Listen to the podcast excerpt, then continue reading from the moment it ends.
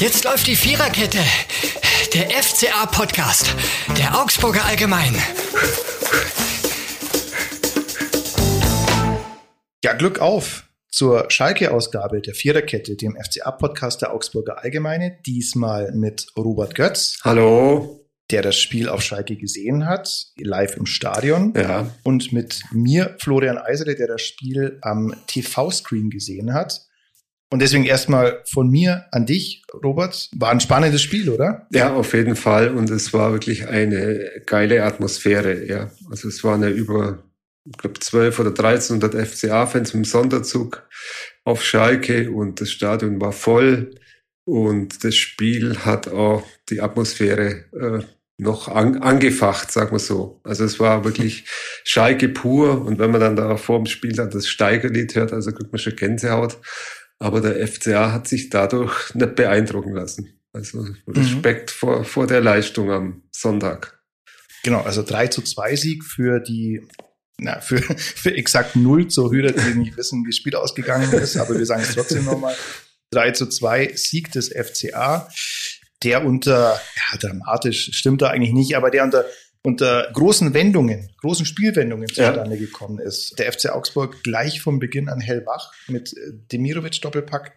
Dann äh, auf 2 zu 2 Schalke rangekommen, rote Karte für gelb-rote Karte Gelb für Berisha. Ja. Da kommen wir später noch dazu. Das könnte, das ist erstmal bitter. Und dann mhm. trotzdem in der äh, Unterzahl das 3 zu 2 von André Hahn. Also André da war Hahn, vieles ja. dabei, ne? Ja, also es war äh, auf und ab, hin und her, so wie das ganze Spiel. Und ich war überrascht, dass der FCA so an seiner Taktik festgehalten hat, oder wie der Trainer, und auch wieder zum dritten Mal in Folge die gleiche Startaufstellung spielen hat lassen. Und das spricht für ihn. Und der FCA zeigt wirklich zurzeit begeisterten Fußball. Also das ist nicht fehlerfrei, bei Weitem nicht, aber es ist äh, Fußball, so wie die Fans lieben und glaube ich auch ganz sehen. Ja, es ist endlich wieder Spektakel, hat äh, ja. ein Freund von mir geschrieben. Ähm, es ist der FC Augsburg endlich mal wieder auch interessant zuzuschauen. Und vor allem, das ist jetzt kein so ein, du hast es im Spielbericht geschrieben, das letzte Spiel FC Augsburg gegen Schalke, Robby, das war mit Heiko Herrlich. Das war an der Corona, in der Lern, genau, in der Lernarena, ja. Und es war ein furchtbarer Hack. Man kann es gar nicht anders sagen. Also ja. ich glaube, es ging 0-1 aus. 0-1, ja. Frühes mhm. Tor und dann, ja, es war. Es war wirklich ganz also schön. Eine leere, eine leere Welt ins Arena ist an so schon äh, mhm. Äh, depressionsgefährdend dann noch so ein Spiel und das war wirklich gestern ganz anders. Es sind zwei Mannschaften aufeinander getroffen, die von Beginn an mit offenem Visier, sagt man glaube ich so schön, gespielt haben. Also kein langes äh, Taktieren im Mittelfeld, kein, kein schönes äh, Ball laufen lassen, sondern weite Bälle nach vorne auf Schalke. Äh, noch viel mehr im Hauruck-Stil als der FCA, der zwischendurch schon mal die feine Klinge ausgepackt hat und das auch, so auch 2 zu 0 in Führung gegangen ist. Mhm. Und es ist, finde ich, auch ein Sinnbild. Also natürlich die Zuschauer, dafür kann, können jetzt weder Heiko Herrlich noch, äh, noch Enrico Maaßen was, ob jetzt Zuschauer im Stadion sind oder nicht, das ist auch klar. Ähm, aber für die Spielweise, da hat so ein Trainer durchaus einen Anteil. Ja. Und äh, da muss ich sagen, das ist mittlerweile ein, ein ein, ein, ein 180-Grad-Wendung natürlich. Also es war ein ganz furchtbarer Betonfußball, den wir da zeitweise gesehen haben. Das war eigentlich so die, die Phase, in der, in der es ganz schlecht um die fußballerische Qualität des FCA geschaut hat. Und jetzt haben wir eine Mannschaft, die sich was traut und die auch ja. vor, wie, wie wir sind es, ich glaube knapp 70.000, knapp 60.000 ja. sind es auf Schalke und lauter Wahnsinnige, davon immerhin 1500 Augsburger. Und da musst du erstmal so rausgehen, ja. Da musst du dir erstmal trauen, dieses, Selbst, ja. dieses Selbstbewusstsein haben. Ich finde, das ist mittlerweile ein ganz wichtiger Punkt. Du merkst, dass diese Mannschaft das umsetzt, was der Trainer ihr vorgibt und glaubt daran, ja. dass der Trainer vorgibt. Sie wissen, okay, dieser Plan, den finden wir zwar, den haben wir schon immer gut gefunden, dass wir ein bisschen mehr Fußball spielen sollen. Den fanden wir alle ein bisschen besser als, als Beton anzurühren. Aber jetzt glauben wir auch, ja, das kann funktionieren und das kann sich in Toren und das kann sich in Siegen ummünzen. Ja. Und genau das hat man die ersten Minuten gesehen.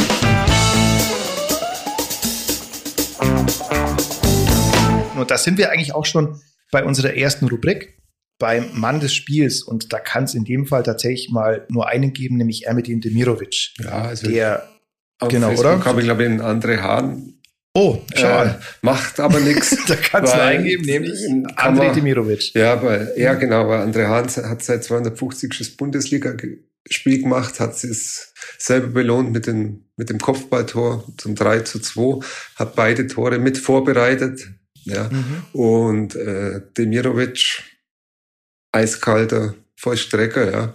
Äh, ich mhm. habe am Anfang auch gedacht, oh, oh der Tausch äh, hat wohl Freiburg äh, das bessere Schnelldeal ja. gemacht, ja, aber jetzt muss ich sagen, äh, seit Berisha da ist, die passen zusammen, ja. Und genau, wie, das, wie, wie, er die zwei Tore gemacht hat, also war wirklich cool in so einer Atmosphäre. Mega ähm, cool. So, Gerade das so, erste, so das war wie so ein Training. Ein, annehmen, ja. Schön langes Eck, da kommt sogar noch einmal auf, ja. ganz entspannt, schiebt ja. er den durch. Also fand ich mega cool. Klar, André Hans, 52. Bundesligaspiel, ähm, Jubilar sozusagen, ja. mit Tor und Vorlage, auch ein ganz wichtiger Typ. Aber jetzt sind wir mal bei Ermedin. Ehre dem Demirovic, nein. Also genau, ist ja. West Kepper genauso.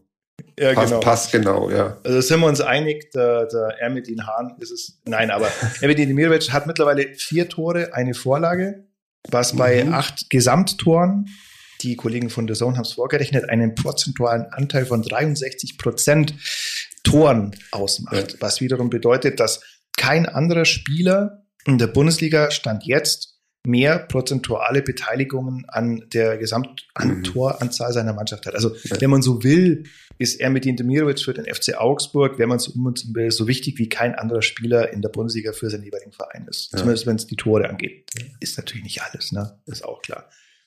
Aber Demirovic, äh, muss ich auch sagen, am Anfang dachte ich, okay, da kommt jetzt der Zwei-Tore-Mann aus Freiburg und schwingt große Reden. Hat er gesagt, dass er eiskalt vom Tor ist. Aber gerade in dieser neuen Position mit dem neuen Partner Berisha vorne mhm. drin, da scheinen sich wirklich zwei gefunden zu haben. Wie sagt man, ja. Pat und Patterson. Also. Ja, also die hat auch hinter, äh, ich habe mit ihm an der Mixzone noch gesprochen, hat er gesagt, also er versteht sich fast blind mit Berisha. Sie unternehmen auch außerhalb des Spielfelds einiges.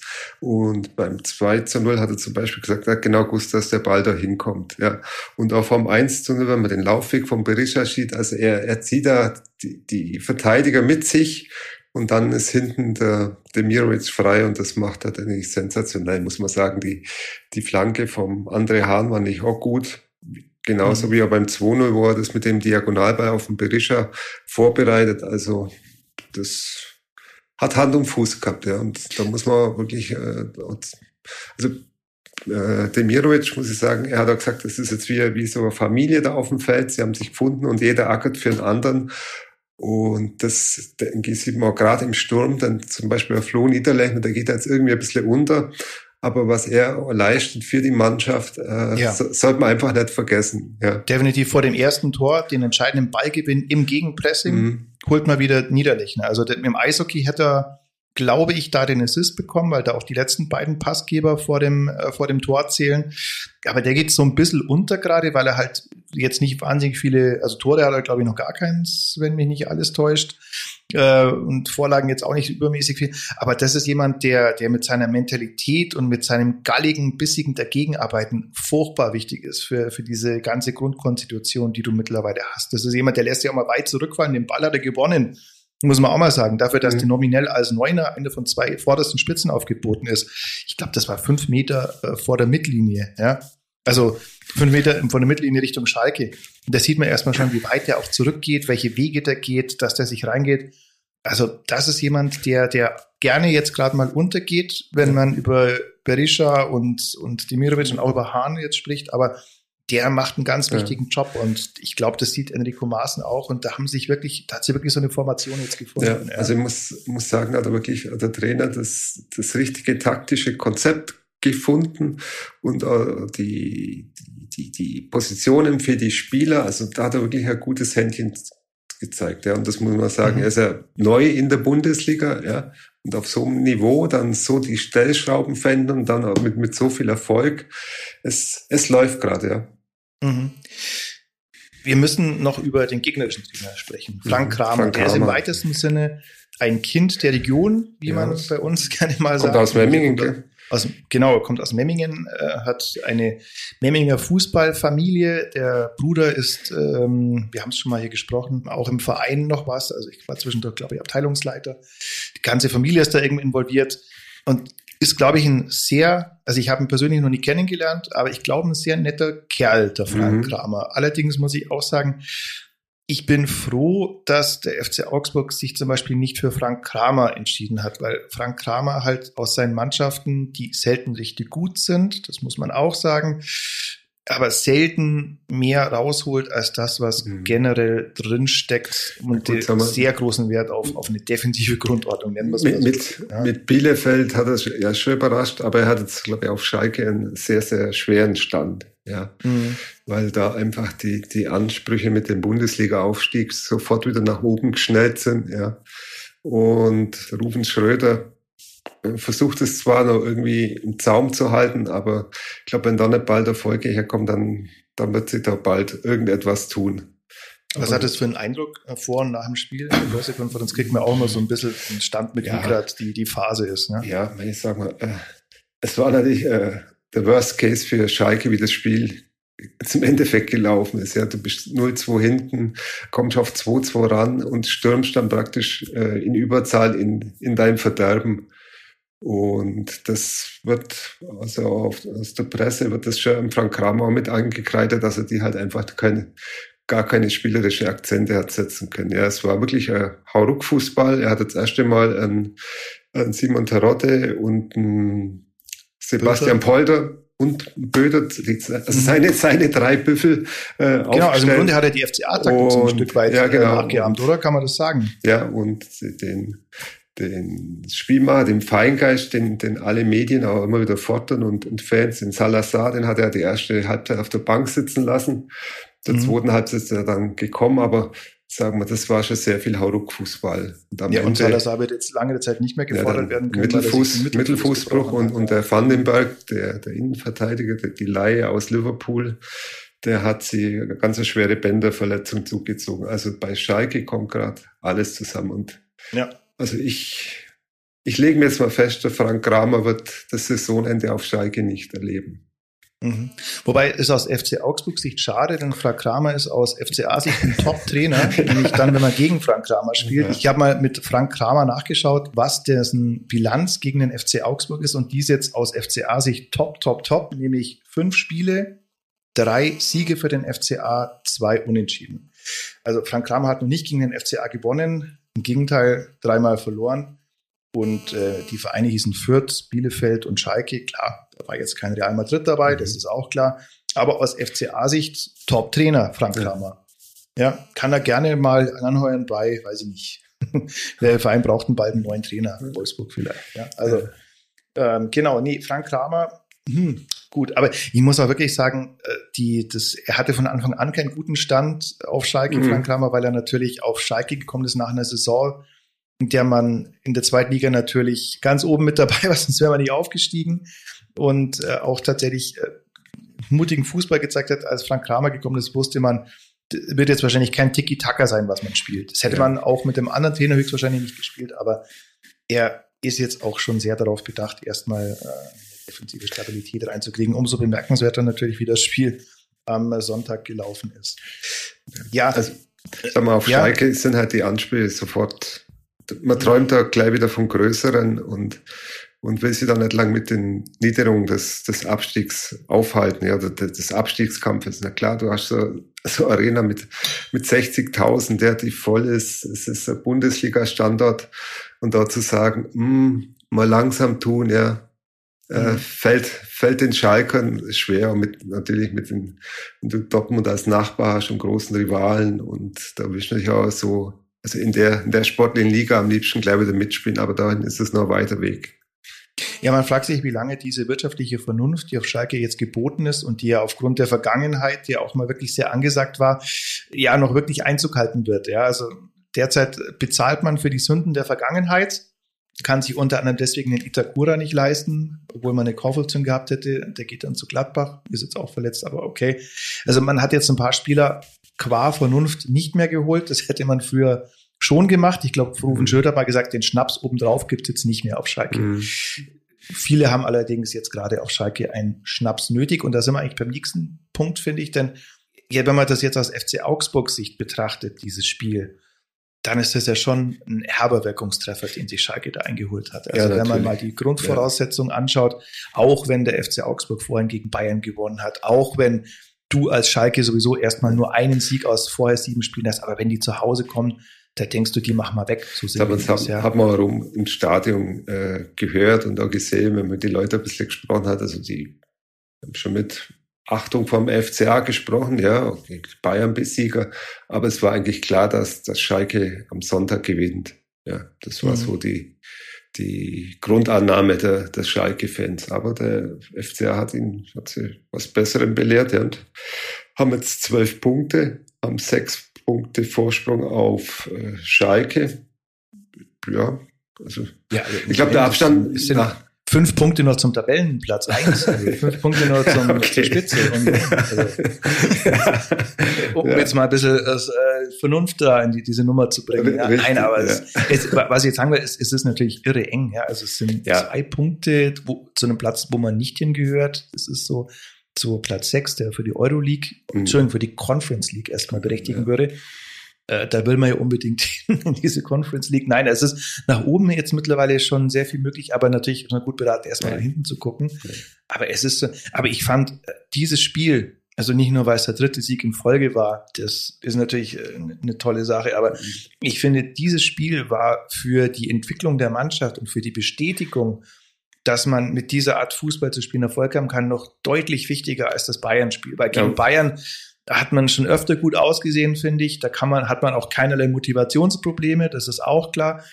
Ähm, aber gegen Schalke, gegen so einen Schalke und vor allem auch mit dieser Geschichte des Spiels zu gewinnen, da muss ich schon sagen, stark. Also das ist, wir haben es ja vorher gesagt, ja, also du gehst erstmal eiskalt in dieses Spiel rein, machst die zwei Buden, eins lässiger als das andere, wirklich gute Kombinationen.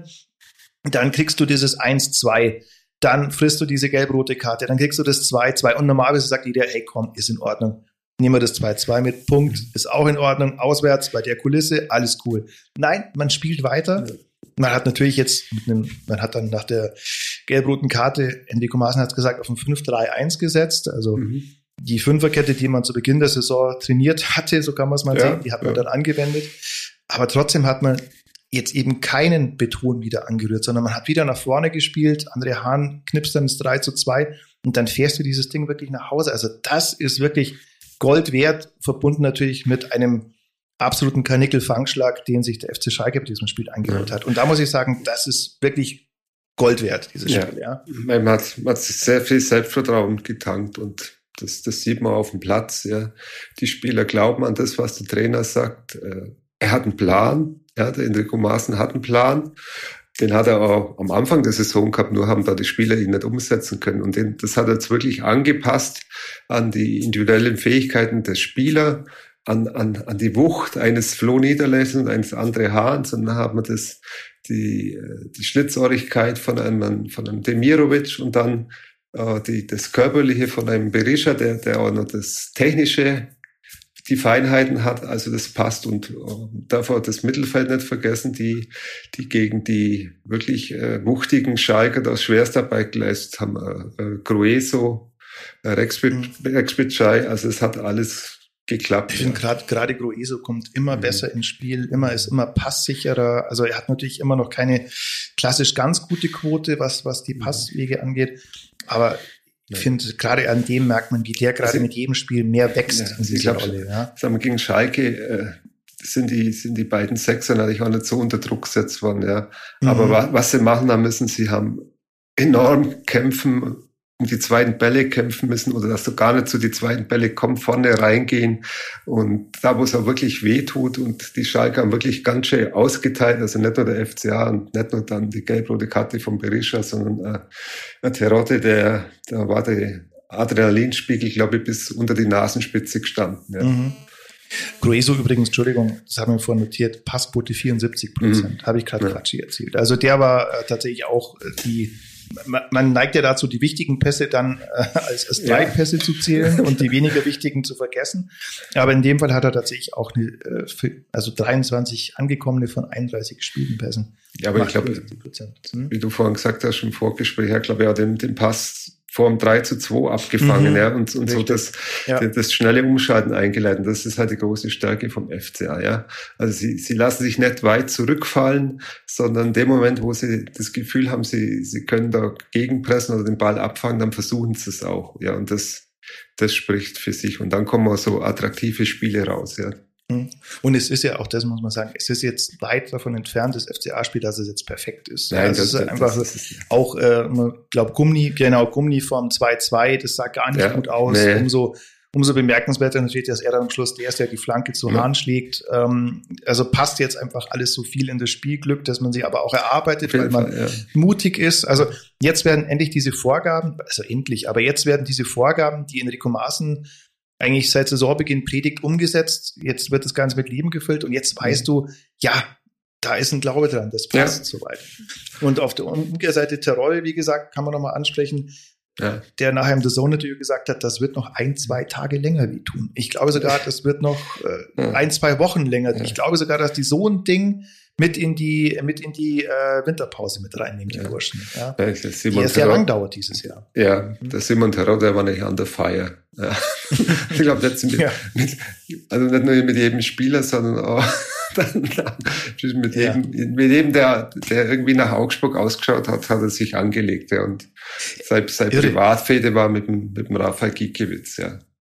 Ja, auch ganz ja. kurz, Entschuldigung, bevor, bevor wir den, den wöchentlichen Gikiewicz-Teil hier wieder starten, ähm, äh, wie, wie Terodde beim The Zone natürlich noch gesagt hat, ja, dann ist es so, dann gehst du zum FC Augsburg. Und mit jeder Silbe und mit jedem Buchstaben, der seinen Mund verlassen hat, da hast du diese Abneigung von ihm gemerkt gegen alles, was nach FC Augsburg, also wie du sagst. Aber wir haben ja teilweise den Eindruck gemacht, dass das hier ein Rafael Gikiewicz Podcast ist mit angeschlossenem FCA-Teil. Der Rafael Gikiewicz-Teil ist diese Woche ein bisschen kürzer. Ja. Es gibt ihn aber trotzdem. Äh, deswegen hier, also wie hast du die Privatfehde Terodde versus Gikiewicz erlebt?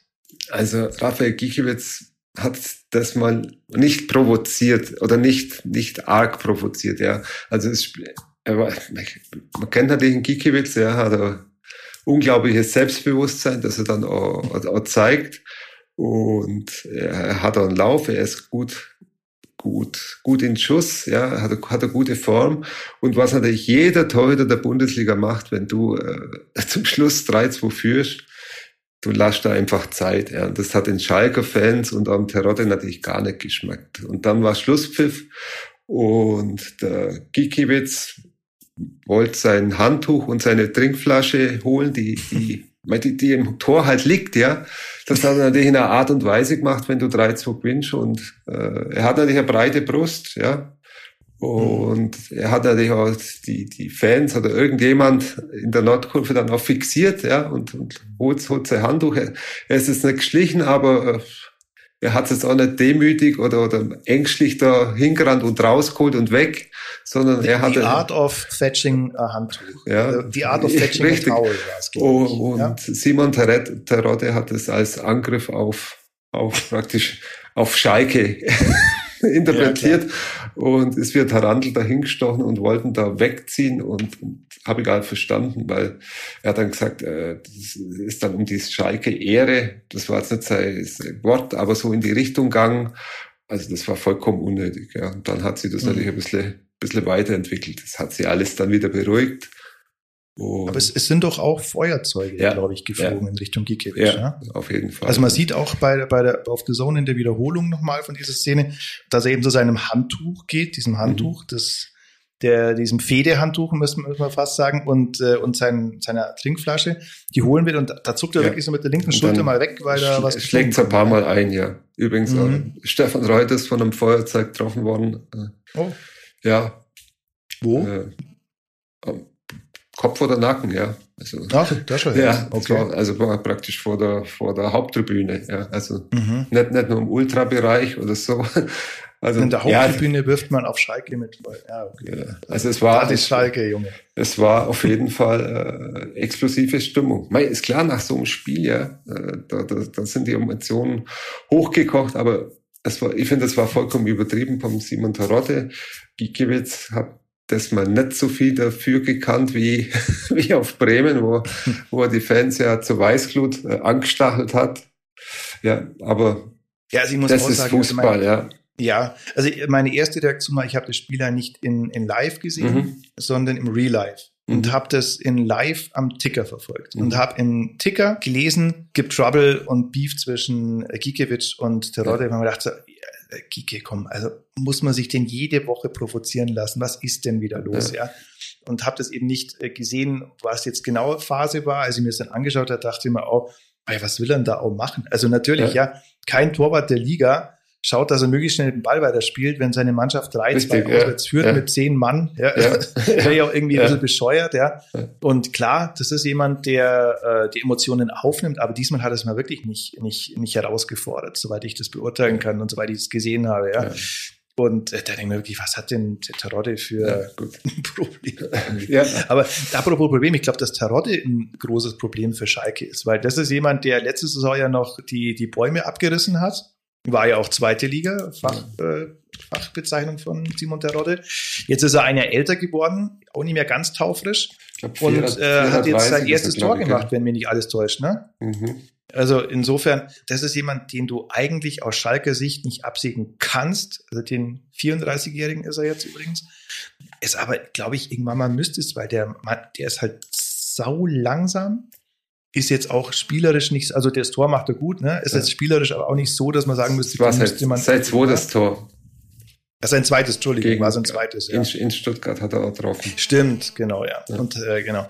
Aber sagen wir, das ist jetzt keiner, der dieses Jahr die, die Bäume ausreißen wird in der ersten Liga für Schalke. Und trotzdem ist es jetzt mal so ein Ding, dass man sagt, den kannst eigentlich nicht auf die Bank hocken, ja. Nee. Auch wenn du mit einem Stürmer spielst, weil das ist derjenige, das ist dein Torheld aus der vergangenen Saison spielt, aber, aber ist er bezeichnend für die Problematik, in der Schalke steckt. Ja, und da muss ich sagen, wenn ich mir aussuchen könnte, Gikiewicz in meiner Mannschaft oder Terodde, dann die Wahl eigentlich auch relativ klar. Ja. ja. Wir haben noch eine gelbe Gefahr zu besprechen beim FC Augsburg, Richtig, oder? Ja.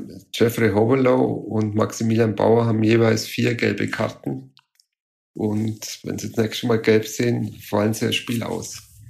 Mhm. So wie jetzt Berisha auch gegen Wolfsburg. Wobei der hat zwei in einem Spiel gesehen, aber Richtig, genau. ja. also das, das ist bitter, ja. Mhm. Vor allem natürlich zwei Spieler, die sich jetzt, die jetzt wirklich die eine der Achse, die, ja, die, die Achsenspieler sind, ja. das kann man mittlerweile jetzt sagen. Bauer, dem es auch sichtlich gut tut, neben den Oldies Leo und Gikiewicz auf dem Feld zu stehen. Also die sollten sich zumindest nicht beide, beide gelben Karten in einem Spiel abholen, sagen wir mal Stimmt, so. Ja, sagen wir, äh, dann ist, dann ein, ein Ersatz hat er Enrico Masno mit Frederik Winter. Der ist, ist er wieder fit, ja. ja mhm. Und der, der wird das dann, die Rolle dann noch übernehmen. Aber äh, es wird jetzt wird interessant, ja, wie, wie die zwei sich verhalten und wann es passiert. Es wird passieren, mhm. aber wann es passiert. Es wird definitiv passieren, wenn man sieht, wie viele gelbe Karten der FC Augsburg in den letzten Spielen ja auch zu Recht sich abgeholt hat. Also es waren jetzt Moment Bauer, Berisha mal zwei, also drei. Der Niederlechner hat sich, Jensen hat einen, na, war mal Entschuldigung, nee, Gumni war es, genau. Und Demirovic auch noch eine gelbe. Also kommen in jedem Spiel schon ziemlich viele gelbe Karten zusammen. Es sollte tatsächlich jetzt nicht beide auf einmal erwischen. Das wäre wahrscheinlich ganz gut mit äh, Reese Oxford, das ist, glaube ich, eine Geschichte, die noch ein bisschen länger dauern wird. Ja, hm. ja also ist, glaube ich, noch nicht so abzusehen, wann, wann beide zurückkommen, Udokai und, und Oxford, ja. Also werden wir sehen. Aber sehr wahrscheinlich Oxford. Also würde uns überraschen, wenn das, sagen wir, vor der WM-Pause, so wie sich das alles anhört, noch was werden sollte. Ne? Das sind jetzt, ich glaube, das letzte Spiel ist am 12. November gegen Bochum. Bochum, ja. Das, das sind jetzt noch ja, das ist fünf, fünf Wochen, fünf, fünf ja. Wochen, ja. Mhm. Bis da, weiß nicht, ob, ob einer von beiden da noch so fit wird, dass er da, dass er aber da äh, vollwertig spielen kann. Mhm. Das ist ja wirklich bitter. Also wir hatten neulich bei uns, es gibt ja von den Kollegen von transfermarkt.de immer diese Geschichte mit den Marktwerten. Wir berichten das auch immer, wer dann wie auf und abgewertet wird. Und aktuell Maxi Bauer natürlich mit Plus. Ähm, aber das eigentlich Spannende auch an der Geschichte war, wenn man gesehen hat, welche drei Spieler gerade fehlen. Das waren der wertvollste FCA-Spieler, mhm. 12 Millionen Reese Oxford, und die beiden zweitwertvollsten mit jeweils 10 Millionen Marktwert, Niklas Dorsch und mhm. äh, Felix Udokai. Ja. Und die drei Spieler, die fehlen. Und die fehlen seit Saisonbeginn. Ja. Das ist natürlich schon auch bemerkenswert. Ja. ja. Also bin gespannt, wie es weitergeht. Ja. Jetzt erstmal mhm. Wolfsburg jetzt am, am Samstag äh, Nico Kovac hat ja sich mal ein bisschen Luft verschafft mit dem 3-2-Sieg. Wird, wird, wird eine spannende Aufgabe, ja. Mhm. Und bin nur gespannt, wie er Berisha ersetzt. Mhm. Was denkst du, auf was ersetzt also ich, ich, also ich würde äh, an andere Hahn, ne? ich ja. oder ich vermute, dass ein andere Hahn in die Mitte zieht und dann vielleicht einen, einen Ruben Vargas bringt, ja. Mhm. Oder, oder Dale, der, oder Dale Caligiuri gegen seinen Ex-Verein dann auf die rechte Seite. Mhm. Weil Ruben Vargas in der Nationalmannschaft, äh, glaube ich, sehr gute Leistungen zeigt hat, aber zurzeit halt äh, muss er sich gedulden. Ist einer der Systemverlierer oder Saisonverlierer bislang, ja. Boah. Also äh, Ruben Vargas, die ist ja. Vorbereitung nicht mitgemacht wegen Verletzung bei der Nationalmannschaft, allgemein auch, sagen wir mal, in so einem saisonübergreifenden Formdilemma steckend, ja. Irgendwie schade, weil das ist einer der Spieler, bei denen man auch glaubt oder dem es eigentlich klar ist, dass da deutlich mehr drin steckt. Ja. Mhm. Frederik Jensen wäre vielleicht noch eine Option. Ja, ist ja eigentlich einer der erklärten Lieblingsspieler von ja. Enrico Maaßen, der, der, dessen Polyvalenz schätzt. Polyvalenz, ja, also, tolles ja, Wort, ja. ja, das, das äh, seit, äh, wie, wie hieß er, na, der Hertha und, und äh, Lucie Favre, wissen ja, wir doch, was, was die polyvalenten Spieler sind. Ja. Also einer, der alles kann. Einer, der alles kann. so, so wie ich, ich kann alles gleich schlecht spielen. ja, nee, aber das, das wären die Varianten.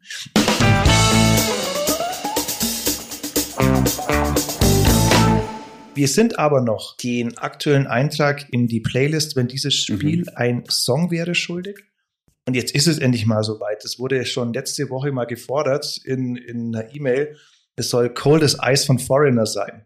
Weil okay. mit, Cold as, mit Cold as Ice ist zum einen natürlich der Stürmer namens Emedin Dimirovic gemeint, mhm. über den wir, wie gesagt, zu Saisonbeginn ein bisschen schmunzeln mussten, als er gekommen ist und gesagt hat, äh, seine große Stärke sei das eiskalte Abschließen und wir haben dann alle mal drauf geguckt, wie viele Tore hatten der Kollege eigentlich letztes Jahr gemacht. Und es waren deren zwei plus einen verschossenen, vielbeachteten Elfmeter im äh, Pokalfinale. Mhm. So, aber jetzt hat er uns alle, man sagt, glaube ich, Lügen gestraft und gezeigt, dass er tatsächlich was durchaus auf dem Kasten hat. Wie gesagt, mit derzeit vier Toren eine Vorlage an 63 Prozent aller Tore beim FC Augsburg direkt beteiligt. Zum einen Dimirovic, zum anderen dieser Spielverlauf auf Schalke, dass diese 2-0-Führung dann ausgeglichen wird auf 2-2. Man kriegt diesen Nackenschlag in Form der gelb-roten Karte. Man leistet sich auch individuelle Fehler. Da kann man schon mal sagen, okay, lassen wir. Nein, man spielt weiter, man holt das 3 zu 2. Auch das, stiff upper lip, cold as ice, starke Nummer. Gut. Hoffen wir mal. Ja, bitte? Ja, gute Nummer, ja. Ja, genau. Auch mal was für, für die, für die, für die 80er-Fans. Richtig, ja. Und, ja, ja, genau. Hat nur ja. was gesagt, der Titel. genau. Nachdem Tillmann Mehl in meiner Vertretung dankenswerterweise so ein bisschen 80s-Vibe in diese Playlist, die übrigens auf Spotify einzuhören ist, eingeführt hat, soll es hiermit weitergehen. Foreigner Cold as Ice. Nächstes Wochenende geht's gegen den VfL Wolfsburg. Wir haben schon angesprochen. Ja, also da ist durchaus was drin. Wolfsburg, die den VfB Stuttgart 3 zu 2 niedergerungen mhm. haben, sozusagen, was aber auch nicht so zu 100 Prozent souverän war. Ich glaube, da ist was drin und vor allem, wenn man gerade diesen Lauf hat mit drei Siegen aus den letzten drei Spielen, ist eigentlich auch irre. Ne? Am Anfang ja. hat man gesagt, wie, wie, schlecht ist das alles hier und wenn man Gikiewicz nicht hätte, hätte man gegen Leverkusen auch verloren. Mhm. Und jetzt ist es auf einmal der beste Saisonstart aller Zeiten. Es ist halt noch immer früh in der Saison, muss man auch sagen. Habe hab ich auch zu den Kritikern gehört, ja, sagen und mhm. äh, Respekt, was, was da, was da jetzt mhm. entstanden ist oder was, was dort ja. gerade heranwächst. Ja. Wie genau, weit, es ist nicht wie weit es geht, bin, bin, bin, ich echt, echt gespannt. Ja. Genau. Nee, also es ist nicht zu 100 Prozent das, was Enrico Maaßen eigentlich mal vorgehabt hatte, aber das zeichnet ja ein Trainer auch aus, dass man sagt, man man stellt dann ein paar Schräubchen anders, als man es zu Saisonbeginn hatte. Man kriegt natürlich auch mit Berisha einen guten Baustein mhm. dazu. Aber unterm Strich, vieles von dem, was inhaltlich, was die Attitüde angeht der Spieler, das ist mittlerweile schon deutlich erkennbar, dass man sagt, mutig nach vorne spielen, auch bei 2-2 und Rückstand mit einem Mann. Äh, da geht man auf das 3-2 und das ist schon nicht schlecht. Kann man ja. gerne mehr von sehen. Und da gesteht man der Mannschaft, würde man der Mannschaft auch etwaige Punktverluste eingestehen, solange es halt so ein Spektakel ist und ja. solange man sieht, da hauen sich elf Leute rein oder zehn, ja, ja. je nachdem, wie viele rote Karten man bekommt. In diesem Sinne, vielen Dank fürs Zuhören. Vielen Dank dir, Robby, fürs Mitsprechen. Ja, über sowas reden, über so, über so ein 13 2 Sieg auf Schalke redet man natürlich gerne, ja. Ja, durchaus. Und ich sage danke an alle, die zugehört haben. Danke ans äh, Abonnieren, an alle Abonnenten. Uns gibt's überall da, wo es Podcasts gibt und auf dem Webplayer bei uns auf der Plattform augsburger-allgemeine.de. Gerne abonnieren, gerne regelmäßig uns hören und in diesem Sinne, wir hören uns nächste Woche wieder. Ciao. Ciao. Das war die Viererkette, der FCA-Podcast der Augsburger Allgemein.